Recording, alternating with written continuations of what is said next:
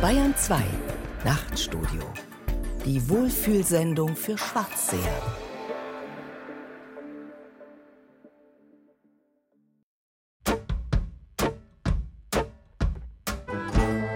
Wildes Denken.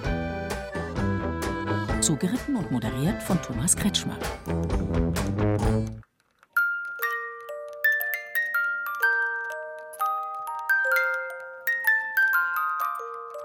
Für diese Sendung haben wir einen Strauß roter Nelken vorbereitet und eine Kiste Zigarren besorgt. Beides ist heutzutage gar nicht so leicht zu bekommen, aber der Mann, für den die Geschenke bestimmt sind, ist auch ein wenig aus der Zeit gefallen.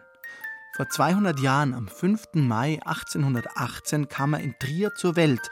Man darf annehmen, ohne den voluminösen Bart.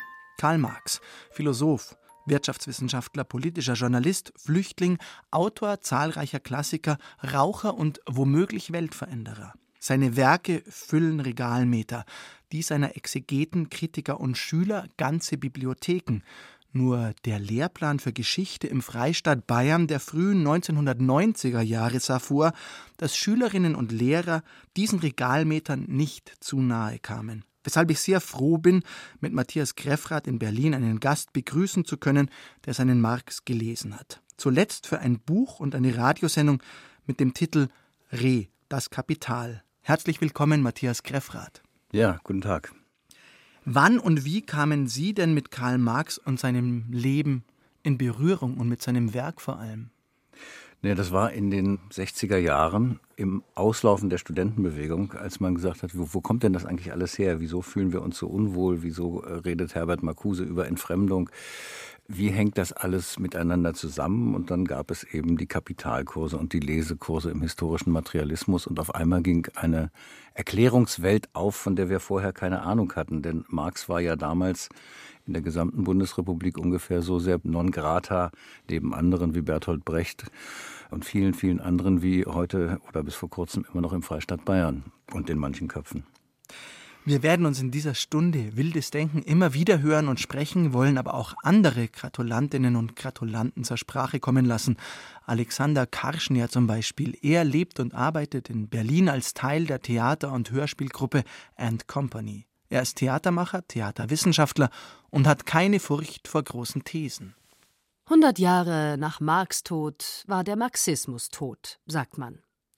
1983 war das Jahr, an dem die Marxisten aller Länder sich eingestehen mussten, dass er, der Marxismus, gestorben war. Doch nie ist man Marx näher als in dem Augenblick, in dem man sagt, sicher ist, dass ich kein Marxist bin. Das ist die Krux an Marx. Den Tod des Marxismus kann man nur mit Marx verstehen. Wie kann eine Theorie, die jahrzehntelang den Anspruch erheben konnte, die Wahrheit über die Wirklichkeit zu sagen, plötzlich nur noch dazu dienen, die Wahrheit über die Wirklichkeit zu verschleiern? Wie wird aus Theorie Ideologie? Notwendig falsches Bewusstsein? War nicht die Kritik der Ideologie der Grund, warum ein junger Mann namens Marx eines Tages zu denken begann? Und dabei entdeckte, dass alles Ständische und Stehende verdampft. Alles ist in Bewegung, selbst die Begriffe. Ja, so spielt Marx Hase und Igel nicht nur mit seinen Kritikern, sondern erst recht mit seinen Anhängern. Boshaft wie er war, würde er seinen heutigen Gegnern wahrscheinlich unterstellen, Marxisten zu sein. Jenen Neoliberalen, die an den Markt glauben, wie die Marxisten einst an ihn. Grinsend würde er seinem Freund Engels ins Ohr raunen. Die Kritik der Religion ist doch immer noch die Grundlage aller Kritik. Was er uns damals schon sagen wollte, war, dass der Kapitalismus eine Religion ist, ein Kult. Und zwar einer der, wenn nicht der extremste, den die Welt je gesehen hat. Denn während jeder andere Kult, den die Welt bisher gesehen hat, seine Jünger von Schuld befreien will, verstrickt dieser Kult sie nur noch tiefer darin. Das wissen alle. Würden sie sonst in einem Atemzug mit der Bitte um Vergebung versichern, dafür im Gegenzug auch bei ihren Schuldnern ein Auge zuzudrücken? Der Kapitalismus ist eine Religion und die Religion ein Kapitalismus. Es liegt an uns, die Frucht zu pflücken und reinzubeißen. Dass wir uns dadurch selbst aus dem Paradies katapultieren, steht zu befürchten. Beruht doch der Deal darauf, dass wir das ebenso wenig aussprechen wie die Tatsache, dass der König nackt ist. Wer Big Daddy nackt sieht, lädt einen Fluch auf sich. Aber sind nicht alle Fakten nackt? So stellen wir sie uns jedenfalls gerne vor. Als Striptease für Philosophen. Für Philosophinnen gilt das weniger. Sie würden sagen, alle bisherigen Philosophen wollten die Hüllen der Welt fallen sehen. Es kommt aber darauf an, sie anders auszustaffieren. Das ist das Schicksal des Marxismus. Wenn der Marxismus ein Ismus bleiben will, muss er ein Feminismus werden. Ein Feminismus, der die Wirklichkeit weder ent- noch verschleiern will, sondern hinter die Hüllen blickt. Taktgefühl übt man am besten an textilfreien Stränden. Nur wer es gelernt hat, sich mit Nackten zu unterhalten, ohne ihnen das Gefühl zu geben, nackt zu sein, der versteht, dass es oft gar keiner Textilfreiheit bedarf, um Menschen, vor allem Frauen, das Gefühl zu geben, nackt zu sein. Ich sage bewusst, der versteht, denn es handelt sich um den männlichen Blick. Ideologiekritik auf feministisch hieße also, sich zu lösen vom binären Muster. On oder off, nackt oder dressed. Bestimmte Hüllen lässt man nicht fallen, dahinter lauert nur das Nichts. Marxistin sein hieße für den Mann zu sagen, also sicher ist, dass Marx keine Marxistin war, aber ebenso sicher ist, dass ich nicht Marx bin. Eine Übung in Takt, aber auch in Taktik. Nur wer den Nackten nicht das Gefühl gibt, nackt zu sein, kann den Angezogenen das Gefühl der Überlegenheit nehmen, nicht nackt zu sein. Erst dann werden wir sehen, was die Nackten und die Toten gemeinsam haben dass sie uns zur Verfügung stehen. Wer jemanden gefügig macht, übt Gewalt aus. Und diese Gewalt beginnt mit dem Blick. Nie wieder wollen wir etwas anblicken, als gehörte es uns, es sei denn, es gehörte wirklich uns. Und damit meine ich nicht nur mir. Erst dann werden auch die Dinge beginnen, zurückzublicken. Und wir werden aufhören können, uns aufeinander wie Dinge zu beziehen, wenn wir uns auch auf Dinge nicht länger als Dinge beziehen. Sie meinen, wir sollen den wahren Fetischismus auf die Spitze treiben? Genau. Wir sollten uns endlich dazu bekennen, wir glauben, dass die Dinge beseelt sind. Wenn Marx etwas wollte, dann das beenden. Nein, er wollte es uns nur bewusst machen. Und wenn man sich etwas bewusst macht, kann man entweder damit aufhören oder es bewusst machen. Sie lächelte wieder ihr Mona Lisa Lächeln. Mit einem Mal wusste ich, wer sie war. Tussi Marx, die enterbte Erbin. Alexander Karschnia über Karl Marx, seine Töchter und den Feminismus. Matthias Kreffrath, konnten Sie der Argumentation folgen? Naja, das war natürlich eine schöne Schlittschuhfahrt über einen See, unter dem viele Untiefen lauern oder eine, eine Eisschicht, unter der viele Untiefen lauern. Ja, ich würde mal sagen, wenn man das jetzt auseinandernehmen wollte, aber das ist bei einem so poetischen Text natürlich schade, dann würde man einiges darüber sagen können, dass der Marxismus natürlich mit dem Sozialismus leninistischer Art und schon gar nicht mit dem Bolschewismus gleichzusetzen ist. Der Autor hat es ja gesagt, Marxismus äh, gibt's eigentlich gar nicht, weil Marx der Erste war, der gesagt hat, ich bin kein Marxist, ich habe hier keine Lehre aufgestellt, äh, die sagt, knie nieder, ich habe die Wahrheit. Es ist einiges gesagt worden über die verzauberten Formen, in denen wir die Welt erfahren. Das ist natürlich richtig.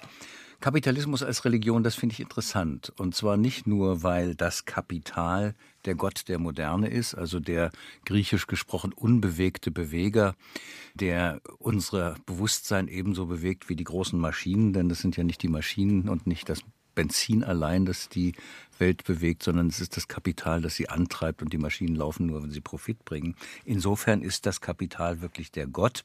War das schon Ware, eine These von Marx?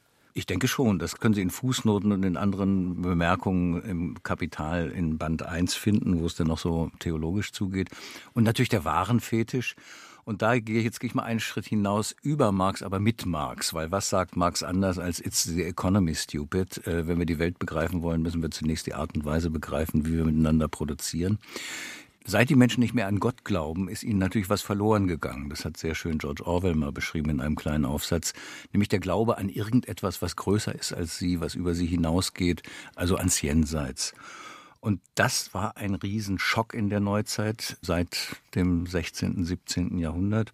Und da ist natürlich der Kapitalismus ein wunderbarer Ausweg, weil er einerseits uns sagt, wenn es schon kein Jenseits gibt, dann kann ich doch auf dieser Welt so viel raffen und schaffen und mir anschaffen wie möglich, dann lebe ich eben mehrere Menschen und dann kompensiere ich mich eben durch Konsum. Und insofern ist der Kapitalismus, glaube ich, zur weltumgreifenden Religion, praktizierenden Religion und Kirche geworden. Und das erfahren wir ja eigentlich jeden Tag. Weil Sie gerade auch die Metapher wieder aufgegriffen haben mit dem hinter die Dinge schauen oder Verzauberung. Kann man dann sagen, die Entzauberung der Welt war gar keine Entzauberung, sondern nur eine andere Verzauberung? Nein, die Entzauberung der Welt war natürlich die Befreiung von äh, religiösen Vorstellungen, ob es ein Gott ist oder ob es der Glaube ist, dass das Wünschen was bringt oder dass es Hexen gibt oder dass es über jenseitige Wesen gibt. Insofern äh, war die Entzauberung der Welt natürlich ein Prozess, der lange, denke ich, auch vor der Neuzeit schon angefangen hat. Ich glaube, in den Klöstern wurde auch nicht an Geister geglaubt oder vielleicht weniger der Prozess, der ist nicht äh, rückgängig zu machen, denke ich. Und ich weiß nicht, wo wir jetzt eine neue, ja, die Verzauberung durch die Waren. Die Verzauberung besteht heute darin, dass ich glaube, wenn ich mir bei H&M was Neues kaufe für 1,99, dass ich dann etwas anderes werde, irgendeine Art von Prinzessin für den heutigen Abend. Insofern verzaubert uns die Ware. Äh, verzaubern ist da natürlich nicht ganz so wörtlich zu nehmen. Um nochmal näher an das Werk zu kommen, Friedrich Engels hat 1880 einen Text betitelt mit der schönen Überschrift Die Entwicklung des Sozialismus von der Utopie zur Wissenschaft. Wenn man Alexander Karschny erfolgt, den wir gerade gehört haben, ist es jetzt eigentlich umgekehrt. Passt die Überschrift von der Wissenschaft zur Utopie nicht perfekt zu Marx Werk und seinem Stellenwert heute? Nein, glaube ich nicht. Ich glaube, dass Sie weder eine Utopie finden im Marx. Die Texte, die immer herangezogen werden, um utopische Gedanken zu vertreten. Das sind ja die frühen Marx-Texte, die Frühschriften, als er im Grunde noch ein idealistischer oder sich vom Idealismus befreiender Philosoph war. Aber selbst da geht es ja darum, dass wenn wir uns als Menschen begreifen wollen, wir die Gesellschaft begreifen müssen. Es gibt den schönen Satz in der deutschen Ideologie, das Wesen des Menschen ist das Ensemble seiner gesellschaftlichen Verhältnisse. Das heißt, ich habe in mir eigentlich kein Wesen. Wenn ich sagen will, was ist ein Mensch, dann muss ich über Gesellschaft reden, weil der Mensch allein ist nicht überlebensfähig, sondern er ist ein produzierendes, konsumierendes und mit sich anderen sich zusammentunendes Wesen. Insofern auch da, wo der Marx am utopischsten ist, ist er eigentlich schon Wissenschaftler und die Entwicklung des Sozialismus von der Utopie zur Wissenschaft soll ja im Grunde bei Engels nichts anderes heißen, als dass, wenn man die Bewegungsgesetze des Kapitalismus begriffen hat, dann kann man aufgrund dieser Bewegungsgesetze erstens sagen, es gibt Krisen, zweitens kann man sagen, die Ungleichheit ist da und wird wahrscheinlich wachsen im Laufe der Zeit. Und drittens, es gibt Möglichkeiten, das zu verändern. Also das ist dann später von den Bolschewisten und von den Leuten, die nicht so richtig scharf denken können und Theorie und Wirklichkeit nicht auseinanderhalten können, in eine Richtung gedreht worden, die da heißt, mit äh, gesetzmäßiger Notwendigkeit wird das Ganze im Sozialismus, Kommunismus enden. Aber diesen Irrglauben, falls den jemand hatte, der nicht äh, dogmatischer Bolschewist war, der ist dann, denke ich, glaube ich, wirklich 1989 erledigt worden, auch für die Dümmsten. Mehr Marx nach der Musik Peter Licht und sein Lied vom Ende des Kapitalismus. Hast du schon, hast du schon gehört, das ist das Ende, das Ende vom Kapitalismus, jetzt endlich vorbei.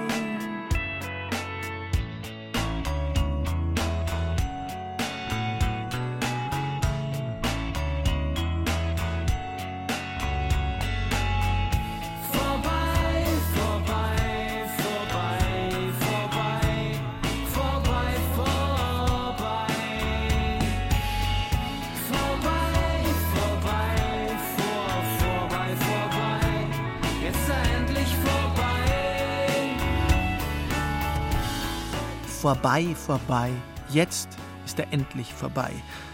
Peter Licht und sein Lied vom Ende des Kapitalismus 2006 erschienen und weiterhin ein Traum. Und damit zurück zu Karl Marx, der vor 200 Jahren im Mai in Trier zur Welt gekommen ist. Diese Welt dann wortreich erklärt hat, auch mit Hilfe des Weltgeists. Den hatte er von Hegel.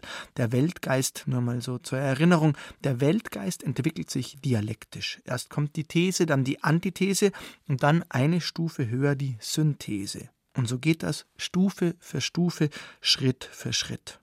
Wie groß müssen sie sein, die Widersprüche im dialektischen Materialismus, damit es vorangeht im Dreischritt von These, Antithese und Synthese, und wie viel Spaß ist dabei erlaubt. In seinem Studium sah sich Martin Zein mit diesen Fragen konfrontiert. Seine Antwort war ebenfalls ein Dreischritt, vom Fleck gekommen ist er damit allerdings kaum.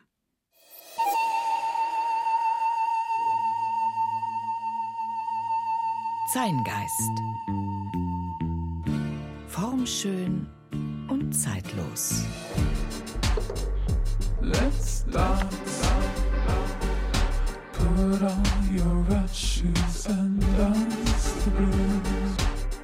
Früher habe ich gerne getanzt. Wo alle einen anschauen, ist Tanzen eine Einladung. Sieh mich an, sprich mich an. Aber natürlich auch das Gegenteil. Wie konntest du nur glauben, ich wollte von dir angesprochen werden? und wenn nichts passierte und es passierte kaum je etwas, dann war es auch okay, weil rundherum so viele Menschen Spaß hatten beim Tanzen. Marx träumte einmal davon, die Verhältnisse zum Tanzen zu bringen. Ich auch. Er im Großen, ich im Kleinen.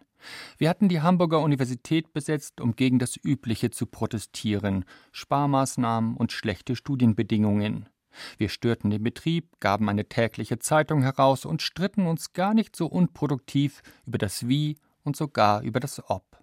Das war ein Fulltime-Job, einige schliefen gleich in den besetzten Büros. Streiken ist harte Arbeit. Warum und wann ich auf die Idee kam, weiß ich nicht. Die Idee war keine, um die studentischen Massen auf die Barrikaden oder zumindest auf unsere Seite zu bringen. Ich spürte, es fehlte etwas. Wir hatten unsere Aufbruchsphase schon hinter uns, wir mühten uns, damit der Streik nicht einschlief, wir fingen an, frustriert zu sein. Der Mensch lebt nicht vom Streik allein, also schlug ich vor, einen Ball im nachts unbeleuchteten Hochhaus auszurichten. Für die Feier fand ich sofort Helfer. Jemand besorgte eine Anlage, Leute räumten Stühle und Tische aus dem Saal, andere brachten Kerzen mit, viele spendeten Getränke. Und dann tanzten wir im Abendkleid und Anzug. Stundenlang im Kerzenlicht, vor allem Walzer, aber auch Samba, Rumba und Cha-Cha-Cha. Wir schauten auf die nächtliche Stadt herab, bewunderten schöne Kleider und gut sitzende Fracks, wir flirteten, ließen Sexualpheromone herumflirren und redeten kein bisschen über den Streik. Der Ball war deplatziert. Kumpels schüttelten den Kopf über meine Idee. Streik ist kein Vergnügen. Und erst recht lästerten sie über meinen englisch schmalen Anzug mit weißem Hemd und Lederkrawatte, mit dem ich ins Streikbüro kam, um bis zum Ball zu arbeiten. Niemand streikt im Anzug. Warum eigentlich? Warum kann das Träumen von besseren Verhältnissen nicht gut angezogen daherkommen? Wir haben getanzt. Wir haben die Verhältnisse zum Tanzen gebracht. Es war der leichteste Moment im Streik. Wir machten uns die Welt, wie sie uns gefällt. Während der nächsten Tage kamen immer wieder müde Leute vorbei. Zurück vom Stören der BWLer und Juristenvorlesungen, denen die Studienbedingungen egal waren, die nur schnell damit fertig werden wollten und die so taten, als gäbe es keinen Streik, als hätten sie alle Plakate und Streikposten übersehen, alles, was anders war als sonst. Es kamen sehr frustrierte Mitkämpfer in unserem Büro vorbei, die in die verärgerten Gesichter derer geblickt hatten, für die sie streikten, um mir mit einem Lächeln zu sagen Hey, es war ein schönes Fest.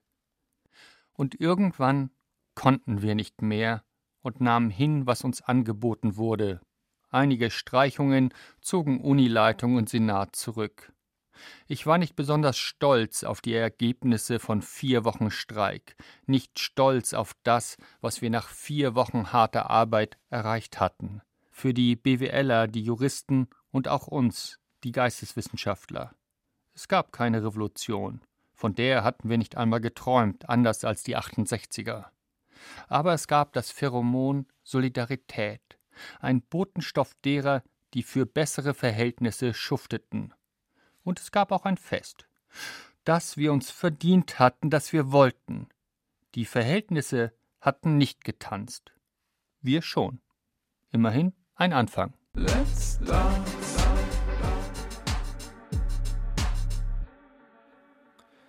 Martin Zein und sein Tanz mit Karl Marx auf dem Streik an der Uni in Hamburg. Matthias Greffrath, wie haben Sie diesen Text gehört? Ja, das war, er hat es ja selbst gesagt, die Nach-68er-Generation. Wir haben ja auch gestreikt damals, äh, 67, 68. An den Universitäten wird ja immer gelegentlich gestreikt, wenn die Verhältnisse nicht so sind, dass man das lernen kann, was man lernen will. Der Streik an Universitäten ist natürlich, wenn man jetzt mit Marx drüber nachdenkt, ein Unding, weil äh, da wird ja niemand geschädigt, außer man selbst. Streik heißt ja, ich entziehe meine Arbeitskraft dem Kapital, so dass kein Profit mehr gemacht wird, um das Kapital zu zwingen, mich ein bisschen besser zu entlohnen. Insofern ist Streik an den Universitäten immer nur eine Metapher und ich denke, von Fall zu Fall muss man überlegen, ob das eine sinnvolle Aktivität ist, um bessere Studienbedingungen zu erreichen. Wir haben damals auch relativ schnell, und ich nehme an, zu Martin Zeils Zeiten ist das auch so gewesen, sind wir übergegangen von der Streik zum Besetzen. Das heißt, wir haben nicht nur gestreikt, aktiver Streik hieß das dann und haben dann allerdings 67, 68 und ich denke in den 80er Jahren war das auch nicht anders, uns zusammengesetzt, oft mit Hilfe von Dozenten auch und haben das gelernt, was wir eigentlich lernen wollten. Und so kam es dann in den 60er Jahren, 70er Jahren zu diesen vielberufenen oder vielbeschworenen Kapitalkursen und der Lektüre auch von anderen sozialistischen Klassikern, die kritische Theorie und so weiter und so fort. Und da kann man dann auch natürlich sehr in die Irre gehen. Also es sind auch sehr viele Leute in den berühmten blauen Bänden von Karl Marx verschwunden, auf der Suche nach dem historischen Subjekt. Und da gab es dann alle möglichen filigranen theoretischen Überlegungen. Der Arbeiter ist es nicht mehr, ist es der Angestellte?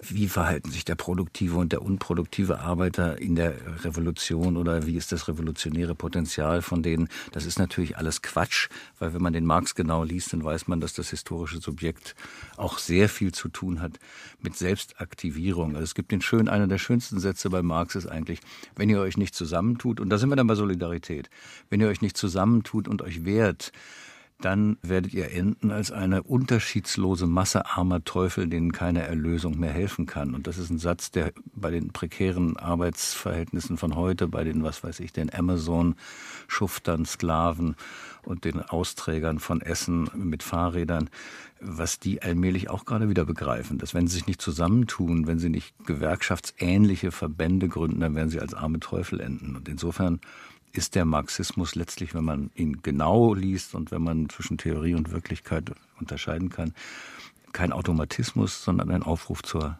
Aktion. Der Marxismus ist ein Aktivismus. Jetzt haben wir ganz viele Zeitebenen, aber ich würde gerne zuerst in der Gegenwart bleiben, was Sie gerade mhm. angesprochen haben. Andreas Reckwitz, glaube ich, war es, der vor kurzem unsere Gesellschaft als Gesellschaft der Singularitäten beschrieben hat, was bei mhm. Ihnen gerade auch anklang.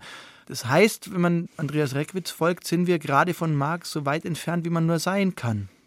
Ja, da sind wir dann aber beim falschen Bewusstsein. Ich meine, die Singularität, was heißt denn das? Das heißt, jeder soll sich vorkommen wie ein unverwechselbares Individuum. Und da hat mir neulich Dietmar Dart ein Licht aufgesteckt, in dem er sagte, was ist denn eigentlich ein Individuum? Wie kommt es denn eigentlich zu einem Individuum? Stellen wir uns mal vor, Robinson auf einer Insel. Ist der ein Individuum? Äh, hm, könnte man sagen, ja, gut, gehen wir eine Insel weiter, da ist noch ein Robinson, der muss eigentlich dasselbe machen, der muss sozusagen das Nötigste herbeischaffen und deshalb kann er sich eigentlich gar nicht so richtig individualisieren, er kann keine Spezialität aus bauen, ausbilden, weil er im Grunde auch für die Lebensnot arbeiten muss. Also wir haben 50 Inseln und haben im Grunde 50 gleiche Menschen, die eigentlich keine Individuen sind, sondern sich ziemlich ähneln. Individualität entsteht durch Arbeitsteilung, durch gesellschaftliche Arbeit, die es möglich macht, dass der eine dies macht und der andere das macht. Und da sind wir dann wieder bei Marx der sagen würde, mit Sartre auch, ich bin, was ich tue. Das heißt, ein äh, Violinbauer wird eine andere Individualität, eine andere Mentalität, ein anderes Verhältnis zum Leben ausbilden als ein Bauer und ein Bauer ein anderes als ein Philosoph. Aber das setzt eben Arbeitsteilung voraus.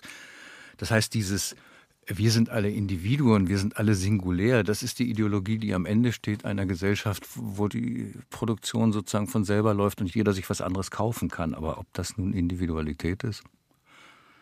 Die Frage lassen wir stehen. Lassen Sie uns noch mal zurückblicken, was Sie beschrieben haben, nur noch mal zur Verdeutlichung. Die 68er haben nicht sozusagen auf der Basis von Marx Lektüre begonnen, das kam alles erst später, in den 70er Jahren. Ja, zunächst mal war das Unbehagen da. Und wenn man guckt, äh, zum Beispiel in Paris 67, 68, warum fing das an? Weil Studenten und Studentinnen in verschiedenen Studentenheimen wohnen mussten. Also die Suche nach Lust war natürlich, mein Gott, 19-Jährige, 20-Jährige, 21-Jährige, was erwarten Sie da? Die stand am Anfang und dann fragte man sich, warum gibt es um uns herum so viel Elend. Spätpubertierende sind ja auch meistens auch noch moralisch und dann versucht man sich das zu erklären.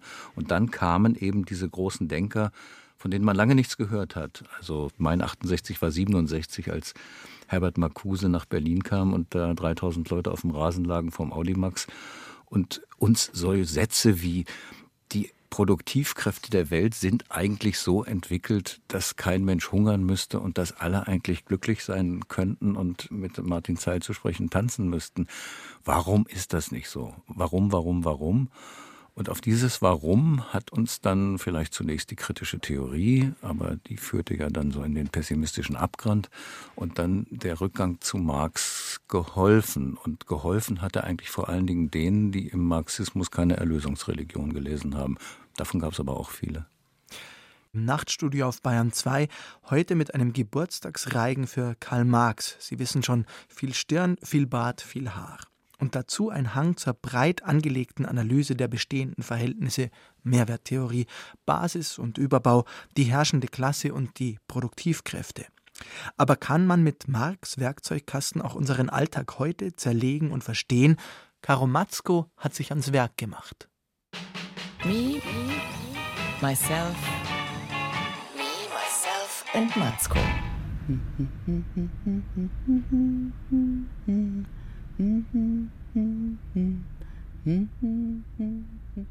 Hören Sie das? Um es mit Gerhard Poll zu sagen, ich sinnlose mal wieder vor mich hin. Und das mit Begeisterung. Eigentlich ist das schon eine Vorstufe zur Katatonie. Wenn nichts mehr geht in der Birne, dann setze ich mich an meinen Schminktisch und schneide zersplitzte Haarspitzen ab. Und dabei singe ich vor mich hin. Oder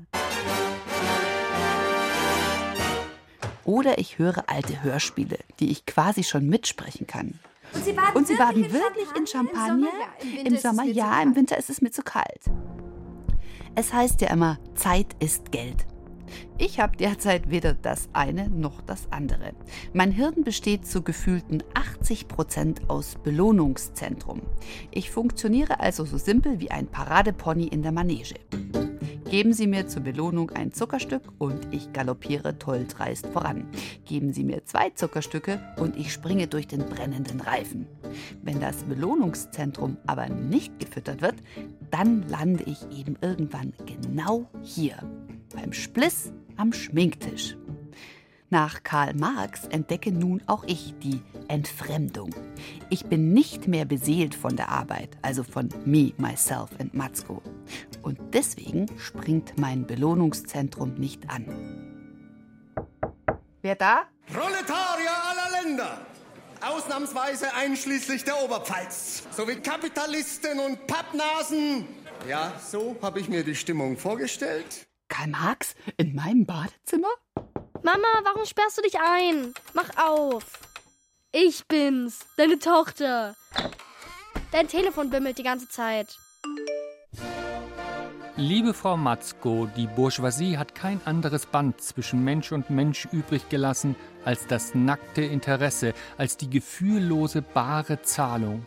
Sie hat die heiligen Schauer der frommen Schwärmerei, der ritterlichen Begeisterung, der spießbürgerlichen Wehmut in dem eiskalten Wasser egoistischer Berechnung ertränkt. Sie hat an die Stelle der mit religiösen und politischen Illusionen verhüllten Ausbeutung die offene unverschämte, direkte, dürre Ausbeutung gesetzt. Das sage nicht ich, das hat der Herr Karl Marx geschrieben. Und meine Frage an Sie, wie erklären Sie diese Sätze Ihrer Tochter? Ihr momentan in den blauen Kunstlederbänden der Marx-Engels-Werke versunkener Redakteur. Also, was Schlimmes? Wie man es nimmt. Arbeit. Also, erst Entfremdung und dann Panik. Ich soll dir Marx erklären. Keine Sorge, ich kann dir helfen. Marx war einer von diesen egozentrischen Typen, der auf dem Rücken seiner Familie seine Prinzipien geritten hat, der lebenslang auf die Unterstützung von seinem Freund Engels angewiesen war. Ideale kann man nämlich nicht essen. Und dann hat er auch noch die Haushälterin geschwängert. Und wenn nicht sein Kumpel Engels das Baby auf sich genommen hätte, hätte Maxens Frau Jenny noch blöder dagestanden. Sowas lernt ihr in Geschichte? Nee, dafür haben wir in der Schule keine Zeit. Sowas steht in neomarxistischen Blogs, die ich binge-watche. Was machst du eigentlich da? Ich sitze hier. Oh, ist es mal wieder soweit? Der sterbende Schwan im Turbokapitalismus schneidet Spliss. Soll ich dir zur Beruhigung wieder unser Lied singen? Das würdest du tun? Wenn Mutti früh zur Arbeit geht, dann bleibe ich zu Hause. Jetzt muss ich gleich weinen. Kann ich nicht noch fünf Minuten hier sitzen und Spliss schneiden? Keine Chance. Zeit ist Geld und ich muss ein Referat halten. Über den Manchester-Kapitalismus? Fast. Es fühlt sich auf jeden Fall an wie Kinderarbeit. Über Performance-Kunst. Was ist das Problem? Ich verstehe nicht, was das soll, wenn fünf Frauen mit Blumentöpfen in einem weißen Zimmer herumstehen oder eine Frau mit Plastikschuhen Trauben arrangiert und einem Mann in die Schulter beißt. Und wenn stimmt, was im Netz steht, dann kriegen die Beteiligten nur Hungerlöhne, weil es ja eine Ehre ist, bei Kunst mitzumachen.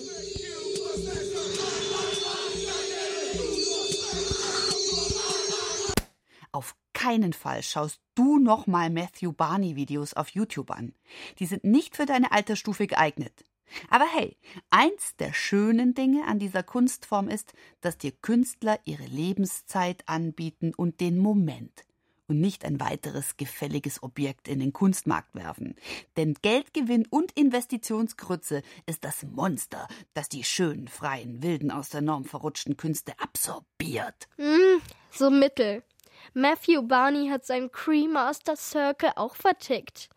Limitierte DVD-Box, 100.000 Dollar das Stück. Und wer zur Hölle hat heute noch einen DVD-Spieler?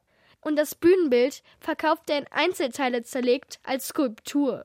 Da lob ich mir das gute alte Bild. Das kann ich zur Not später mal in meine Zahnarztpraxis hängen. Hey, kennst du eigentlich die Persiflage vom Crewmaster? Cream Master, da schlägt ein Hund, der mit Weintrauben dekoriert ist, ein Eis mit Sahne. Ach Mama, klar kenne ich das. Hat aber nur 86 Aufrufe und 4 Likes auf YouTube. Ist halt so intellektuell. Likes, Klicks, Views. Das ist die Währung im digitalisierten Turbokapitalismus. Und das neue Prekariat, das sind die Künstler, die sich weigern, sich dem Markt anzupassen. Keine Sammler, die mal ein Millionchen springen lassen, um Barneys Performances als Mäzen zu sponsern und auch keine Werbeeinnahmen. Wenigstens sind sie nicht entfremdet vom Produkt. So wie dieses. Ich weiß, weinerliche me, myself and Mötzko. Mama, ganz ehrlich, mir ist deine Kolumne zu sehr aus dem Nähkästchen. Du ziehst dich aus für das bisschen Geld im Radio. Nicht buchstäblich, aber trotzdem. Mein süßer Nachwuchs. Pass mal auf, ich rackere, damit du den Turbokapitalismus nicht zu spüren bekommst. Und ganz im Vertrauen mal so unter uns, was das Gute am Radio ist, nach 20 Uhr hören doch eh nur noch ein paar Bildungsbürger zu, die eventuell was geerbt haben. Werde ich was erben von euch? Psst, gute Laune. So schaust du aber nicht gerade aus. Dann schneiden wir jetzt zusammen unseren Spliss, singen dabei nochmal unser Lied von Mutti, die arbeiten muss, filmen das Ganze und verkaufen die DVD-Box morgen deinem Kunstlehrer für 100.000 Dollar. Als Kritik am Hochglanzglämmer von Barneys Performances. Gegen Materialismus, gegen Entfremdung. Das ist meine Working Mom, wie ich sie kenne. Caro Matzko über den Schminktisch als Insel im Turbokapitalismus. Matthias Greffrath, was sagen Sie da? Naja, dass am Schluss mich das Mädel, die Kleine, enttäuscht hat, weil die hatte ja eine relativ klare Ansicht davon und eine klare Theorie davon, dass der Kunstmarkt im Grunde die Kunst überlagert hat und dass die Künstler eigentlich sich selbst zwingen oder gezwungen werden oder von der Geldgier getrieben werden, sich nicht andauernd was Neues zu überlegen und das Reich der Freiheit wirklich voll auszumessen, sondern dass sie sich selbst zur Marke machen und sich dann sozusagen mit, was weiß ich, hunderttausender Auflage zu vermarkten. So weit war sie dann schon. Und dass sie dann am Schluss ihrer Mama, als die diese wunderbare Idee hat, mit irgendeinem Elaborat fürs Spätprogramm reich zu werden, nicht sagt, Mama, der Markt ist so monopolisiert, da kommen wir doch gar nicht mehr rein. Das hat mich dann doch ein bisschen enttäuscht. Aber vielleicht lernt sie das noch, die Kleine. Die ist ja doch sonst ganz helle. und hat eigentlich die Postmoderne schon untertaucht, inklusive der Kritik, die unterscheidet zwischen dem, was an Marx Theorie ist und das, was Marx als Person war. Kann man denn in der aktuellen Kunst irgendwo noch Spuren von Karl Marx finden? Oder ist die so marktwirtschaftlich organisiert, dass das nicht mehr möglich ist? Naja, jetzt fällt es mir schwer, Beispiele zu bringen, aber solange die Verhältnisse so sind, wie sie sind, wird es immer wieder Kunst geben, die rebelliert auf eine leise Weise, wie die Theaterstücke von Marthaler, auf eine intellektuelle Weise, wie die Performances von Tino Segal, auf meditative Weise, die die Leute dazu bringt, vielleicht mal drüber nachzudenken, was das wirkliche Leben ist. Aber sozusagen nichts ist gefeit dagegen vom Markt ergriffen zu werden.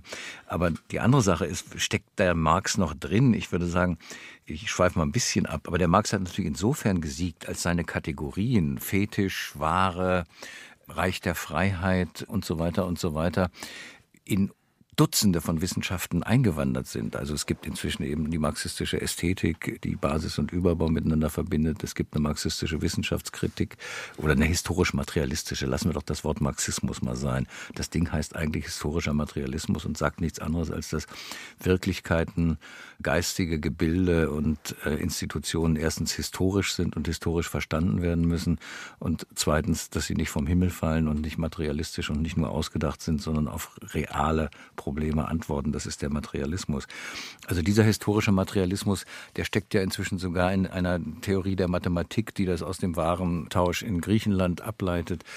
Es steckt überall. Das ist wie bei Freud wenn man heute sagt, das Unbewusste, dann denken doch wahrscheinlich viele Leute gar nicht mehr so automatisch an Freud. Und so ist es heute, wenn wir sagen, naja, natürlich gibt es ein Weltproletariat. Das ist nicht mehr bei uns, aber das ist im Süden des Globus zu finden. Da denkt man auch nicht mehr notwendigerweise unbedingt an Marx. Im Grunde ist er allgemeingut geworden. Im Pop, da finden sich immer noch Spurenelemente des historischen Materialismus, zum Beispiel bei Bice Pony. Hier sind sie mit Good is the Devil's Definition of Capitalism. Please allow us to introduce ourselves. We're called horror with no face. We've infiltrated your lifestyle with no mercy, with no grace. We want your money, want your money, want your money,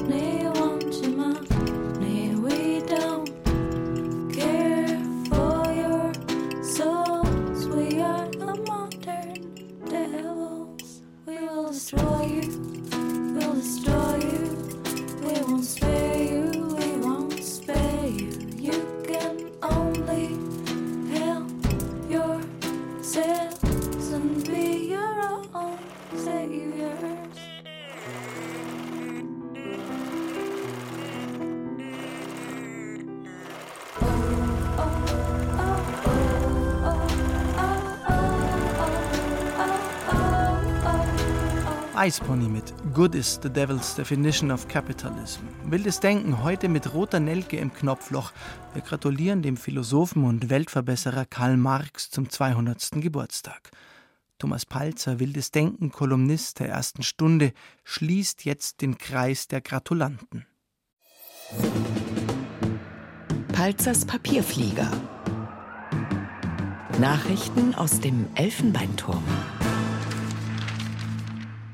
Philosophen haben kein Ziel, aber wer Philosophie betreibt, kommt durch hübsche Gegenden, etwa durch solche, die von Gespenstern bevölkert werden, wie das Karl Marx und sein Kumpel Friedrich Engels in ihrem Manifest der Kommunistischen Partei für Europa prognostiziert haben.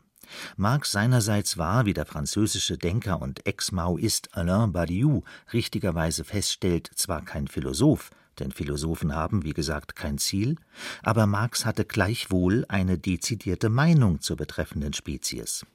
Die Philosophen haben die Welt nur interpretiert. Es geht darum, sie zu verändern.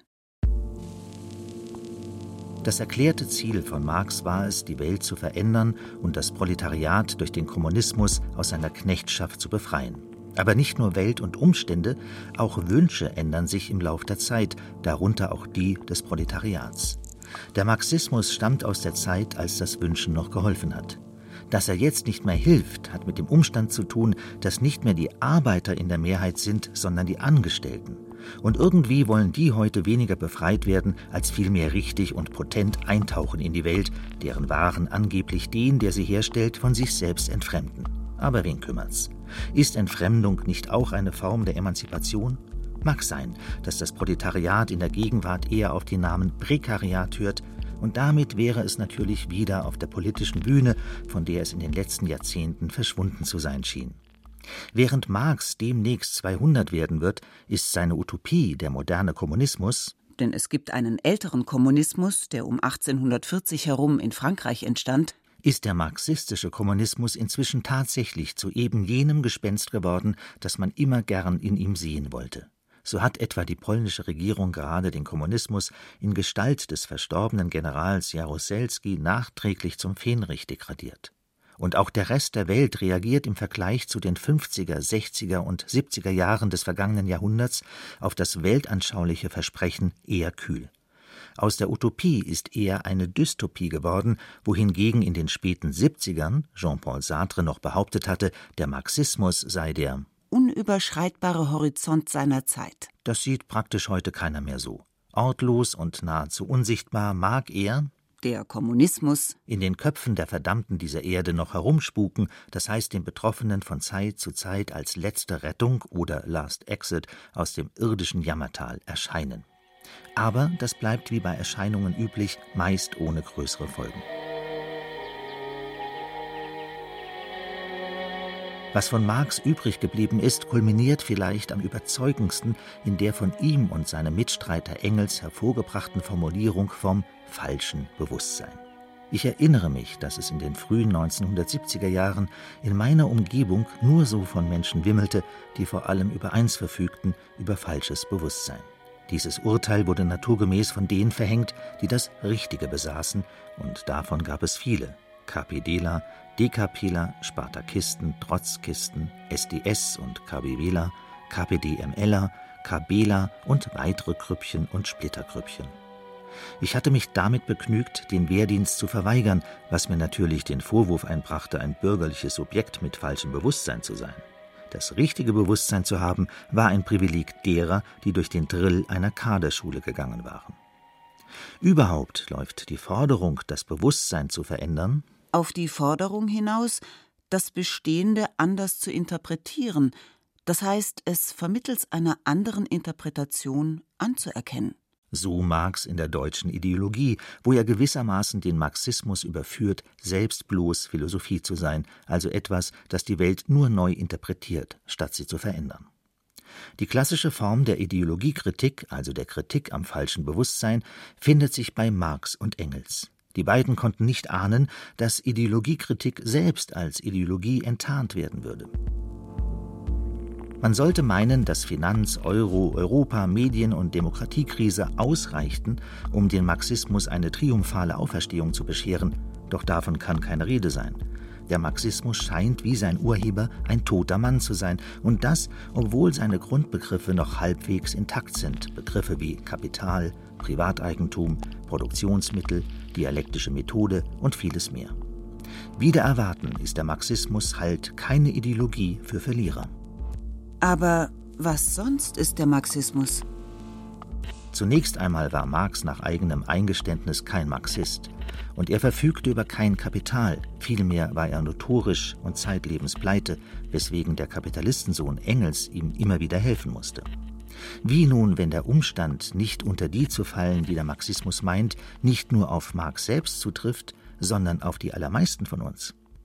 Eine gewisse Wahrscheinlichkeit erhält unsere These, wenn wir bedenken, dass Marxismus und Kommunismus im 19. und 20. Jahrhundert immer nur mit Gewalt durchgesetzt werden konnten.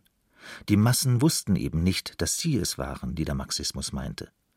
Doch kann dieser auffällige Zusammenhang zwischen Marxismus und Gewalt wiederum nur notwendige Folge des behaupteten Klassenkampfes sein, also der Tatsache, dass die Großen die Kleinen fressen und nicht umgekehrt. Der Lyriker Gottfried Benn hat das schlagend so ausgedrückt. Die, die oben sind, wollen nicht herunter. Und die, die unten sind, wollen nach oben. Der Marxismus ist also ein Darwinismus. Klasse, und das haben wir vorhin im Kapitel Grundbegriffe des Marxismus vergessen zu erwähnen, gehört zu den zentralen Kategorien, nach denen Marx die Welt unterteilt hat. Die Menschheit spaltet sich in Klassen auf, wobei die Klasse, so dürfen wir annehmen, wenn wir ganz marxistisch die gesellschaftlichen Verhältnisse berücksichtigen, die geherrscht haben, als der Begriff von Marx um 1860 herum gebildet wurde, wobei Klasse nur das Double der biologischen Rasse ist, nur eben im Sozialen. Die Geschichte aller bisherigen Gesellschaft ist die Geschichte von Klassenkämpfen. Marx und Engels haben alternativ zum Marxismus den Begriff vom wissenschaftlichen Sozialismus geprägt, wobei sie mit dem Adjektiv wissenschaftlich von dem Prestige profitieren wollten, den die Wissenschaften damals innehatten. Allerdings war es ja gerade die industrielle Revolution, deren Wesen in der praktischen Anwendung naturwissenschaftlicher Resultate liegt die die Massen verelenden ließ und so das Proletariat allererst hervorbrachte, welches der wissenschaftliche Sozialismus dann von seiner frohen zu erlösen gedachte. So betrachtet sitzt der Marxismus genau auf dem Ast, an dem er die Säge ansetzt. Er ist gewissermaßen die Kehrseite der industriellen Revolution oder, marxistisch gesprochen, dessen dialektische Wolte. Ein weiterer Punkt ist die Gesetzmäßigkeit der Geschichte, eine Annahme, die im Marxismus eine prominente Rolle spielt. Marx nimmt an, dass der Fortschritt unaufhaltsam fortschreitet, vielleicht mit Umwegen, Rückschlägen und Schlenkern, aber alles in allem schreitet er unbeirrt voran, wenn auch nicht immer zum Guten. Insofern ist der Marxismus ein Mechanismus und beerbt damit die Auffassung von Gott als einem Uhrmacher. Das Räderwerk der Geschichte läuft ab, der Fortschritt schreitet tapfer mit. Neben Darwinismus, wissenschaftlichem Sozialismus, Mechanismus und Antidot zur industriellen Revolution ist der Marxismus aber noch etwas anderes, ein Idealismus, der sich als Materialismus tarnt, und das ist er nicht bloß deswegen, weil der Idealist Hegel und der Materialist Feuerbach zu dessen Paten gehören. Meinte Hegel, das Bewusstsein bestimme das Sein, drehte Marx den Spieß um und versicherte, es sei genau umgekehrt. Das Sein bestimmt das Bewusstsein. Ein Idealismus bleibt der Marxismus aber, weil seine Dispositive, also die Gesamtheit seiner Vorannahmen, nicht rein materialistischer Natur sind, sondern humanistisch. Dem Marxismus geht es um den Menschen, um seine Humanitas, um den inneren Kern und die Qualen, die dieser im Räderwerk zwischen Kapital und Entfremdung empfindet und erleidet. Es geht ihm nur in zweiter Linie um die körperlichen Schrunden und Wunden, die dem Menschen von den Maschinen und der Härte der Arbeit zugefügt werden. Dass der Marxismus ein Humanismus ist, hat ihm zumal unter jungen Menschen viel Beifall beschert, denn Erwachsenwerden bedeutet ja in den meisten Fällen, sich an der Ungerechtigkeit der Welt zu reiben.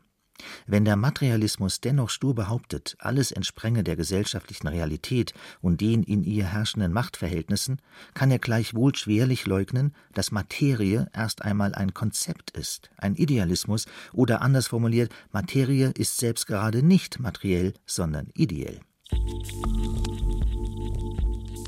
Was immer am Ende nun der Marxismus auch sein mag, festzuhalten bleibt, dass der Marxismus selbst gerade nicht marxistisch ist. Darin liegt Raffinesse und Tragik zugleich. Denn so bleibt der Marxismus zwar einerseits eine uneinholbare Utopie, andererseits aber wird die jeweilige Gegenwart, die ihn träumt, für ewig von sich fortgerissen. Wenn wir auch nie marxistisch waren, so haben wir in ihm doch jene Idee, die einen jeden von uns von sich entfremdet, um am Horizont einen anderen aufblitzen zu lassen. Oder, wie es Karl Kraus bissig formulierte, Der Teufel hole seine Praxis, aber Gott erhalte ihn uns als konstante Drohung über den Häuptern jener, so da Güter besitzen. Thomas Palzer und sein Papierflieger zu Karl Marx. Thomas Palzer schreibt, wieder erwarten ist der Marxismus keine Ideologie für Verlierer. Würden Sie diesem Satz zustimmen, Matthias Kreffrath? Ja, in einer erweiterten Form. Der Marxismus ist überhaupt keine Ideologie. Der Marxismus, also oder wie ich vorhin sagte, der historische Materialismus, ist eine Theorie, die mir sehr viel mehr und auch vielen anderen Leuten sehr viel mehr erklärt als andere Theorien. Um ein Beispiel zu geben, die Kritik der politischen Ökonomie zeichnet sich gegenüber der sogenannten bürgerlichen Ökonomie oder dem bürgerlichen Mainstream dadurch aus, dass sie den gesamten Wirtschaftsprozess vom Rohstoff bis zum Konsum zum theoretischen Gegenstand macht, während die meisten Modelle der äh, herrschenden Ökonomie im Grunde sich nur mit Geldgrößen Warengrößen, Zirkulationsströmen auseinandersetzen, aber nicht damit, dass die Wirtschaft anfängt damit, dass irgendwas aus der Erde geholt wird und zu einem Halbprodukt verarbeitet wird und dass Leute kommen, die zu bestimmten Bedingungen mit einer bestimmten Ausbildung das weiterverwandeln und dass es verkauft werden muss, dass es verrottet, wenn es nicht verkauft wird, dass das Ganze zu Krisen führt. Das ist der Unterschied, denke ich, der von Marx geschriebenen Ökonomie zu der herrschenden Ökonomie. Insofern würde ich sagen, ja, der Satz ist richtig, aber man kann ihn noch viel weiter fassen.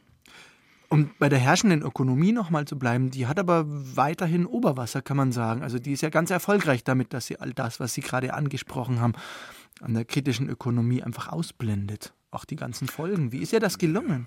Was heißt erfolgreich? Ich meine, die waren doch alle total überrascht 2008, als diese Finanzkrise kam und alles zusammenbrach. Da gab es doch Nobelpreisträger, die haben zwar nicht Asche über ihr Haupt gestreut, weil sie schon graue Haare hatten, war das auch gar nicht nötig, sondern die haben gesagt, wie kommt das eigentlich, dass wir keine Theorie vom Finanzmarkt hatten? Dass wir dachten, für Geld brauchen wir eigentlich keine Theorie.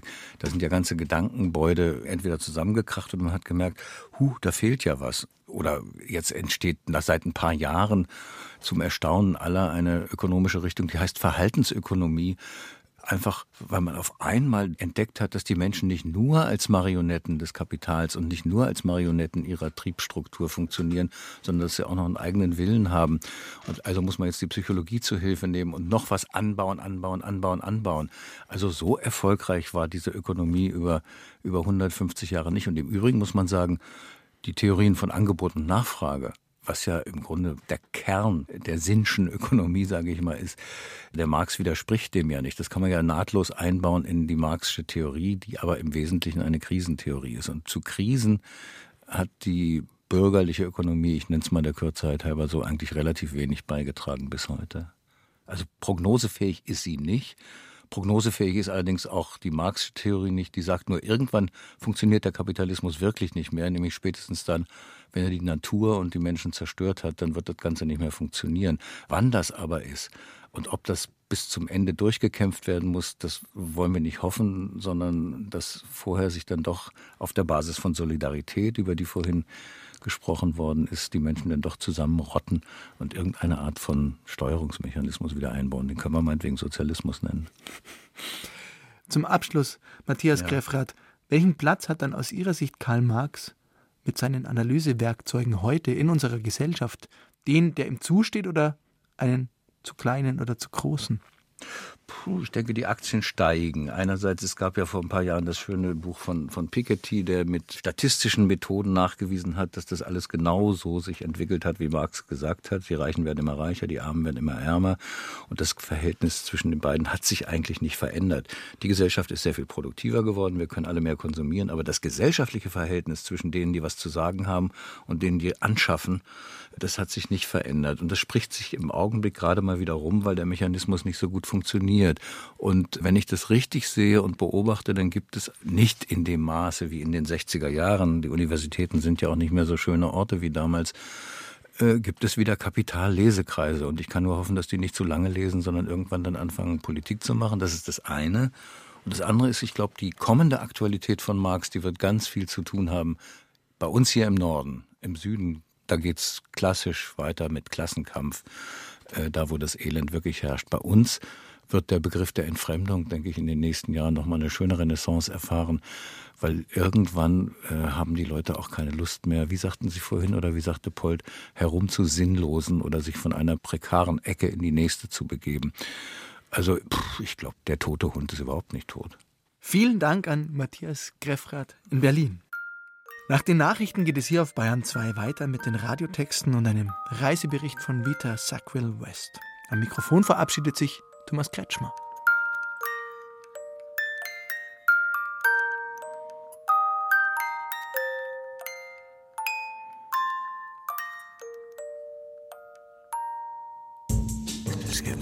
Der Worte sind genug gewechselt. Lasst mich nun Newsletter sehen.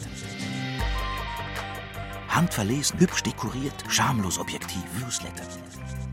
Die Kulturhöhepunkte aus Radio und Fernsehen. Verpassen war gestern. Der BR Kultur Newsletter ist heute. Anmelden unter br.de Kultur oder bayern2.de.